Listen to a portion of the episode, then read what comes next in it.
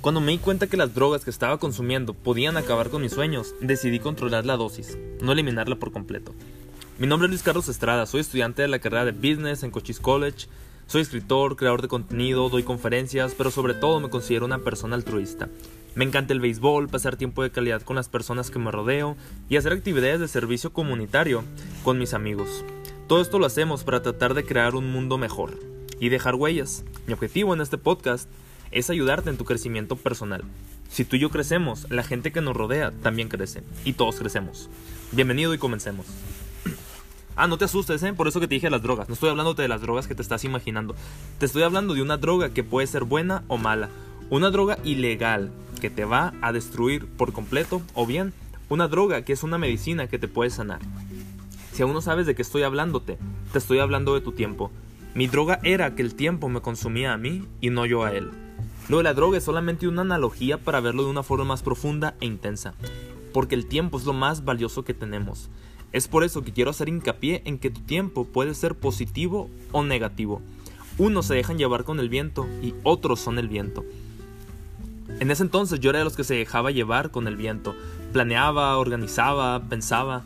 Sin embargo, el problema mayor era de que no hacía absolutamente nada. Era el clásico estudiante que iba a clases, hacía la tarea, quizá iba al gimnasio y luego qué? Netflix, YouTube y redes sociales.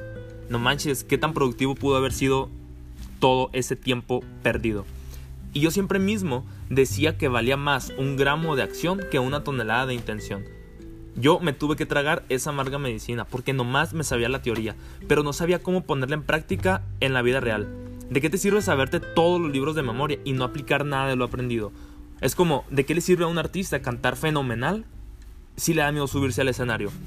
¿O de qué le sirve a un maestro tener tantos conocimientos si no sabe enseñar? Es como un cantante sin público, un maestro sin alumnos o un hombre sin Dios. En este podcast te compartiré cómo logré identificar esa droga, llamémosle así. Lo más peligroso es ser un adicto sin darte cuenta. Una vez identificas el problema, es más fácil encontrar la dosis de medicina para curar la adicción. Vamos a hacernos preguntas inteligentes y vamos a tratar de responderlas para encontrar más soluciones. Como te dije en el podcast anterior, Enfoquémonos en hacernos las preguntas inteligentes, no en dar las respuestas inteligentes. Porque cuando nos hacemos preguntas inteligentes vamos a encontrar las respuestas correctas. Te voy a contar una anécdota que tengo de hace algunos meses. Me hice la pregunta de qué o cuánto podía hacer yo en el tiempo que desperdiciaba. Yo sabía que estaba desperdiciando mi tiempo y quería empezar a hacer cosas positivas, cosas más trascendentales para mi vida. Y una vez recuerdo que estaba platicando con mi jefa, no mi mamá, mi jefa del trabajo. Era mentor para un programa de estudiantes yo y pues hablé con ella para decirle que si le podía mandar correo a los estudiantes, eran como 145 más o menos, y yo les quería decir que como ya estábamos a punto de terminar el semestre, que yo podía ayudarlos en cómo manejar su tiempo efectivamente. Y mi jefe aceptó. Mandé todos los correos, puse pósters y nadie respondió. Nadie ni siquiera se presentó a la oficina a preguntar de qué se trataba el taller o la forma en la que yo les podía ayudar. Y después me di cuenta de que qué bueno, o sea, porque no era la persona adecuada en ese momento para tratar de divulgar o tratar de inspirar a una persona que manejara su tiempo efectivamente, porque en ese tiempo sabía muy poquito de eso y aunque sabía, no lo aplicaba, o sea, no tenía nada de credibilidad. Es como si, no sé, si vas a ver un video que dice cómo hacerte millonario y si la persona no es millonaria, pues qué credibilidad tiene, ¿verdad? Entonces después se me presentó otra oportunidad en octubre del año pasado, en 2019. Me seleccionaron para ir a una conferencia nacional que se llama Hispanic Association of Colleges and Universities. Es una conferencia que se da dos veces al año y en esta ocasión está enfocada en temas de liderazgo, de emprendimiento, de consejos para entrevistas, cómo construir tu marca personal, todo eso. Y a mí se me hizo bien padre. Es la mejor conferencia a la que he ido. Duró tres días. Y estaban empresas tan grandes como Amazon, Google, FDIC, Miller Coors. ¿Qué otra estaba? Estaba Kellogg's también. De hecho, me tocó entrar a la conferencia de Kellogg's y nos dieron consejos para entrevistas. Y recuerdo que yo les dije a los de mi escuela, ah, cuando regrese, como ustedes me mandaron para allá, yo les prometo que de regreso yo les voy a traer pues toda la enseñanza y la voy a compartir con los estudiantes. Y me dieron la oportunidad de dar una conferencia y hablé de liderazgo, de entrevistas y de cómo manejar el tiempo efectivamente. O sea, yo estaba aferrado a que quería hablar de eso. Pero antes de esa conferencia pasaron muchas cosas. Diez días antes de que fuera ese evento, me llegó una notificación a mi celular. Ya sabes que los domingos a los que tienen iPhone les llega una notificación del promedio diario de la semana, del tiempo que usaste tu celular. Y mi promedio por día era de 8 horas 2 minutos. Y me quedé a la torre. ¿Qué credibilidad voy a tener si yo mismo estoy desperdiciando mi tiempo? Y me puse a checar, me puse a investigar más en mi celular de en qué se me estaba yendo ese tiempo, esas 8 horas. Me di cuenta de que en WhatsApp se me iba 1 hora 56. En Instagram 1 hora 46. Spotify 1 hora 14. Facebook 45 minutos. YouTube 30 minutos. O sea, en esas 5 aplicaciones de redes sociales, 7 horas. 7 horas. La otra hora yo creo que era nada más de llamadas o mensajes, algo así. Pero me quedé impactado. Dije, en una semana voy a hablarles a las personas de cómo ser más inteligentes para manejar el tiempo y ni yo mismo sé manejarlo en mi propia vida. Y me quedé a la torre, tengo que hacer algo porque cuando vaya allá no les quiero decir únicamente esta experiencia sin solución o sin resultados. Y se me ocurrió una estrategia. En la pantalla principal de mi celular yo tenía todas las aplicaciones principales. Instagram, Spotify, Facebook, YouTube, WhatsApp, todo lo principal, como todos nosotros lo tenemos, yo creo. Y lo que hice fue pasar todas esas aplicaciones que más me consumían tiempo, las pasé hasta el fondo. las puse en otras de las pantallas y el resultado a la siguiente semana fue increíble. También había desactivado las notificaciones y todo el tiempo tenía mi celular en el modo, en el modo de la lunita, el de no molestar. Todo estuvo súper bien porque el promedio diario al siguiente domingo había sido únicamente de una hora 56, creo. Era un poquito menos de dos horas. Y dije, a la torre, o sea, sí sirvió esta estrategia. Recuerdo que esos días me propuse, no voy a usar ninguna red social hasta la noche. O sea, no voy a hacer, o sea, todo el día enfocado en la escuela, en la tarea, en el trabajo, en todo. Y ya en la noche que me vaya a dormir, quizá lo puedo checar un ratito y me duermo. O sea, ya que esté muy cansado, que no esté haciendo nada productivo, puedo hacerlo un poquito antes de dormir, me dije. Y sí funcionó. Ese es un consejo que te quiero dar. Si tú también estás batallando con el uso de tu celular, si las redes sociales están consumiendo mucho tiempo, pues hay que reducirlo. O sea, quizá por WhatsApp sí necesitamos comunicarnos y a veces sí es importante, pero no tanto tiempo. O sea, hay cosas que no son tan urgentes o mensajes o llamadas que no todo el tiempo tenemos que estar contestando. Con Instagram, ¿qué? ¿Ver fotos y videos? Con Facebook lo mismo, compartir memes. No manches, puede hacer muchísimas cosas mejor que eso.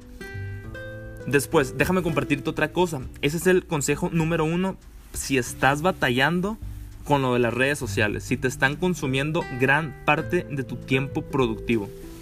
Otra cosa es que si eres estudiante, a la hora de manejar tu tiempo relacionado a tus clases, puede ser muy difícil y puede ser un reto tremendo.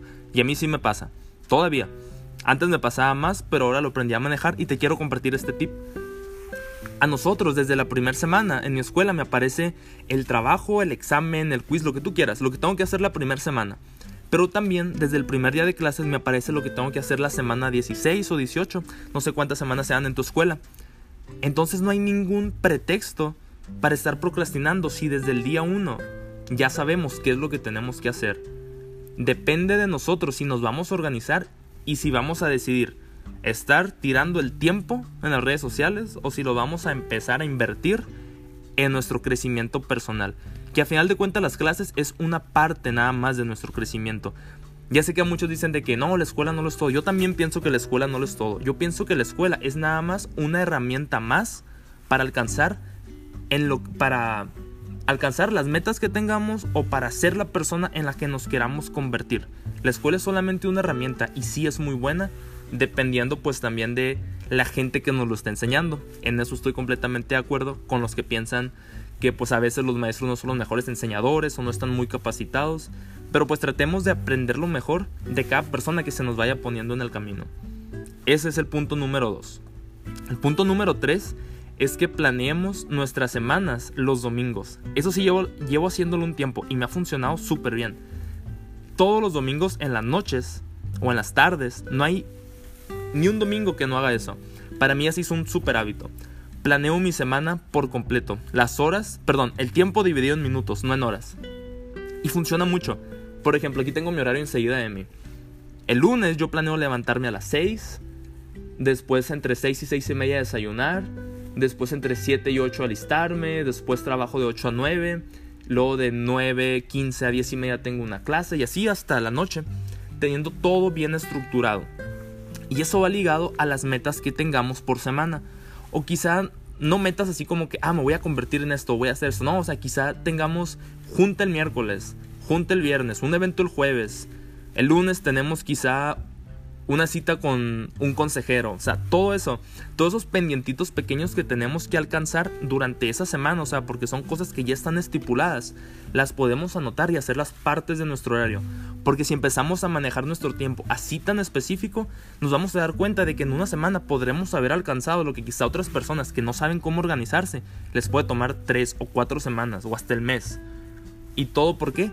Porque no decidieron invertir esos 40 o 45 minutos planeando todo, porque sí lleva algo de tiempo, pero pues está mucho mejor perder esos, o no perderlos, porque es ganancia al final, esos 40 o 45 minutos planeando y organizando todo, a que se nos pase la semana, el mes, el año, y que no alcancemos absolutamente nada. Mejor tratemos de hacer de eso un hábito. Y el último punto, y creo que este es muy importante, tener como un cuaderno o en tus notas en el celular donde se te haga más fácil y cómodo a ti apuntar tus metas. No nomás las metas semanales, no nomás esos pendientitos pequeños que todos tenemos. Las metas grandes, a todos se nos vienen ideas todos los días.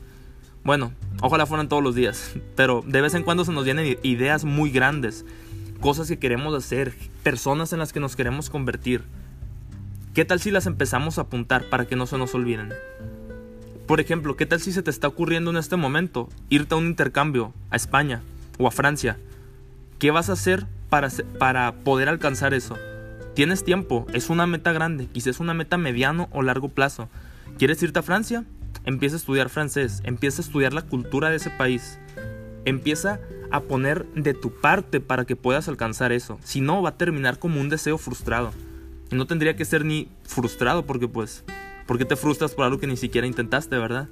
Entonces si empezamos a apuntar todo eso, cada día nos los vamos a estar recordando, pégalo en el refrigerador de tu casa, enseguida de tu escritorio, pégalo y que se te venga a la mente muy seguido que tienes que alcanzar eso. Nuestra mente va a querer estar pensando de, o va a querer, o va a darse cuenta de que a la torre tengo que hacer esto. Va a ser un recordatorio constante. Y después te vas a frustrar cuando veas que no hay resultados y vas a querer empezar a actuar. Vas a querer meterte esas clases de francés, vas a buscar en internet la cultura de ese país. Es un ejemplo nada más esto. Eso es bien importante. ¿Por qué? Porque eso te va a llevar a ser la persona que quieres ser. Te va a convertir en algo más, te va a convertir en alguien inconforme, en alguien ambicioso. Ojo, ambición con principios, siempre me gusta aclarar eso. Y cuando nos damos cuenta nosotros de que esos pequeños esfuerzos nos van a llevar a resultados grandes en un futuro, eso va a ser nuestra motivación. Pero lo tenemos que combinar con la disciplina porque no todos los días vamos a estar motivados. Si yo te digo que el siguiente semestre me quiero ir a un intercambio en Canadá, pues voy a estar bien emocionado. O si me quiero ir a un viaje por Europa, pues claro que voy a estar muy emocionado. Pero ¿qué tengo que hacer? Trabajar, esforzarme, quizá conseguir dinero, quizá conseguir alguna beca, algún apoyo, o sea, todo eso ¿Cómo lo vas a alcanzar? Poniendo de tu esfuerzo. No le encuentro otra razón. Y como te dije antes, tenemos que identificar primero eso que nos está consumiendo el tiempo. A mí en este caso eran las redes sociales, a ti quizá pueden ser otras cosas. Quizá pasar mucho tiempo con gente que no te está aportando tanto, esa quizá puede ser tu droga. ¿O qué otra cosa puede ser? Estar en el lugar correcto, en un trabajo que no te guste. Quizá esa pueda ser tu, tu droga y te puede terminar desmotivando. Y esa desmotivación te va a llevar a resultados pues muy malos, por decirlo así. Y quiero, eh, quiero compartirte otra cosa bien importante. En el momento de hablar esto de los resultados, siempre en todas partes yo digo que el proceso es más importante que el resultado. Porque el resultado, una vez que llegas ahí, pues ya se acaba. Pero en el proceso es cuando aprendiste todo, es cuando sufriste, es cuando lloraste, es cuando creciste, aprendiste. En el proceso pasa todo. Y la gente que está en el proceso contigo es la gente que merece estar contigo en el resultado. Eso es algo muy especial. Y al momento de hablar de resultados, de lo que queremos tener, alcanzar, soñar, tenemos que ser conscientes de que nuestros éxitos van a estar basados en nuestros esfuerzos. No tiene de malo esforzarte dos horas al día por tus metas personales. Pero ¿qué tal si te esfuerzas cuatro o cinco? Ojo, tus resultados van a ser basados en esas dos horas de esfuerzo o en esas cinco horas de esfuerzo. No sé, si quieres, no sé, abrir un negocio, ¿cuánto tiempo le vas a dedicar al día? Si le dedicas dos horas o una hora, porque quieres pasar tiempo en familia, porque te quieres divertir, porque quieres salir, porque quieres estar descansando, durmiendo más, ok, es válido que estés una hora o dos horas dedicándole tiempo a eso. Pero pues si le inviertes cuatro o cinco vas a tener los mismos resultados pero en la mitad del tiempo. Y no tiene nada de malo que le inviertas una hora o dos horas. Pero pues nomás sé consciente que tu resultado va a ser basado en ese esfuerzo pues tan mínimo. Pero ¿qué tal esa gente que le invierte 4, 5, 6 horas a sus metas, a su negocio, a su proyecto, a todo eso? Es esa gente que tiene hambre, determinación, inconformidad, ambiciones con principios. Sus resultados van a ser exponenciales porque está trabajando más duro que todos. Y es como, me gusta mucho citar esto, poner este ejemplo. Siempre hay personas que están trabajando por los mismos sueños que tú. No sé, por ejemplo, si tú estás en una posición de trabajo muy peleada y que tú tienes esa dicha, esa oportunidad de estar ahí, ¿sabes cuántas personas quisieran tener tu lugar en este momento que quizá tú no estás aprovechando? Esfuérzate para que lo mantengas, porque hay muchas personas que quisieran estar en tu lugar. Valora eso que tienes. También, por ejemplo, no sé, yo quiero estar en X lugar o me quiero ir a tal parte hay muchas personas que se quieren ir a esa parte. O otro ejemplo más, más común, en los deportistas. Lo difícil que es quedar en un equipo, en una selección municipal, estatal, nacional. Tienes que trabajar más duro que nadie, tienes que entrenar como nunca para prepararte y poder llegar en forma a esa competencia, a ese torneo nacional o mundial. Porque cuántas personas, cuántos jugadores van a querer estar en ese lugar. Muchísimos. Y si tú no te esfuerzas, hay otras personas que se van a estar esforzando el triple que tú y te van a quitar ese lugar. Ponte a pensar en cuánta gente quisiera estar donde tú quieres estar en este momento. Y si aún no estás en este momento tú y quieres estar ahí, trabaja más duro que nadie, haz sacrificio, sacrifica tu descanso, invierte tu tiempo, sacrifica comer si es necesario. Todo sacrificio en algún momento te va a dar resultados fructíferos, por supuesto. La mayoría del tiempo es así. Si te pones a pensar, toda esa gente exitosa que ves en las redes sociales, que ves en las revistas, que ves en la televisión, que son súper exitosas, ¿sabes cuál es, es esa característica en común que tienen? Que todos tienen una historia difícil, todos tienen una historia de superación personal. Y si tú sientes que tu vida está muy fácil ahorita, pues quizá no estás haciendo mucho. Y después, eso va a cobrar factura. Porque cuando decides descansar en vez de trabajar, los resultados son malos. Ponte a pensar que tu descanso no puede valer más que tus sueños. Sacrifica eso. Si es importante descansar, claro. Pero es más importante aún alcanzar eso que tanto te mueve el corazón. Eso en lo que no dejas de pensar. Todos tenemos algo en lo que no dejamos de pensar. Todos tenemos una meta grande, esos sueños que desde chiquitos hemos tenido. Y si nos ponemos nada más a descansar y a pensar que otras personas ya lo tienen y, que, y a lamentarnos de que ya no lo alcanzamos, pues a dónde vamos a llegar. Yo te invito a que trabajes como nadie, a que sacrifiques tu descanso, a que sacrifiques tus comidas, esas cosas que tanto te gustan, pasar tiempo con tus amigos, con tu familia si es necesario por es por un tiempo, todos son etapas, no es algo que va a ser permanente. Sacrifica eso, pues que quizá te gusta mucho, quizá te gusta mucho estar en redes sociales o ver Netflix, muchas películas, pero nomás cuida que no se convierta en una droga letal que termine acabando y matando tus sueños. Ahora que sabes que hay una droga letal consumiéndote, te invito a que la elimines o que al menos empieces a reducir la dosis desde hoy. Cero pérdida de tiempo. Tu activo más preciado es tu tiempo.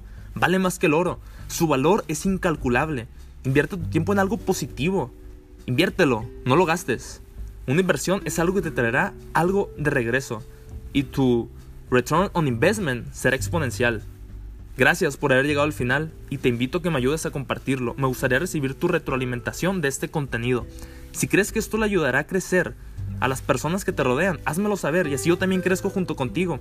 Tú y yo crecemos y la gente que nos rodea también crecerá y así todo el mundo crece. Te deseo que tengas un gran día. Te mando un fuerte abrazo donde quiera que te encuentres. Nos vemos bien pronto.